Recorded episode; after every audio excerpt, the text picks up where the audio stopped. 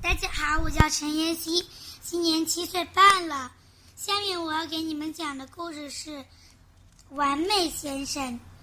这是一个完美的夏日，在这个完美的夏日，完美先生看上去比平时更完美。他的头发梳理的一丝不乱。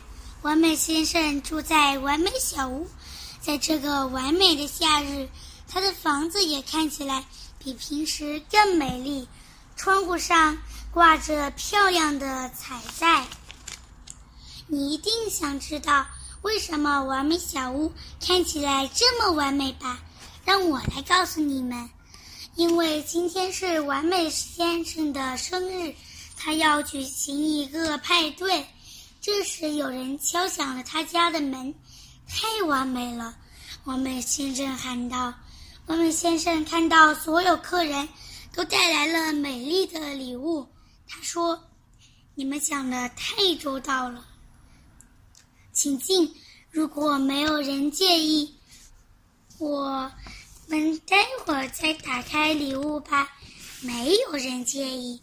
是的，几乎没人介意。就在这时，傲慢先生大叫起来：“这算怎么回事儿啊？”我可不能浪费时间，你们知道的。你最好保证我们今天不会觉得无聊。你觉得这会让完美先生不高兴吗？当然不会。完美先生的态度也很完美，不像傲慢先生那么粗鲁。他回答说：“哦不，亲爱的傲慢先生，我们今天不会觉得无聊的。我们先来跳舞吧。”然后。每个人都跳起舞来，就连傲慢先生也跳起舞来。不过，傲慢先生虽然在跳舞，却不肯露出一丝笑容。不幸的事情发生了，笨拙先生平时就笨手笨脚的，这会儿他又打碎了一堆盘子。你觉得这会让完美先生不高兴吗？当然不会。完美先生说。别担心，笨拙先生。作为一个完美的、一点也不笨拙的人，他又拿出了一些盘子。这些盘子用硬纸板做的。接着，他又拿出了一个大蛋糕，蛋糕非常大，它看起来好吃极了，它闻起来美味极了。于是，贪吃先生心想。这蛋糕味道一定棒极了！他在三分钟之内把整个蛋糕吞下去，连一块儿蛋糕屑都没留下。你觉得这会让完美先生不高兴吗？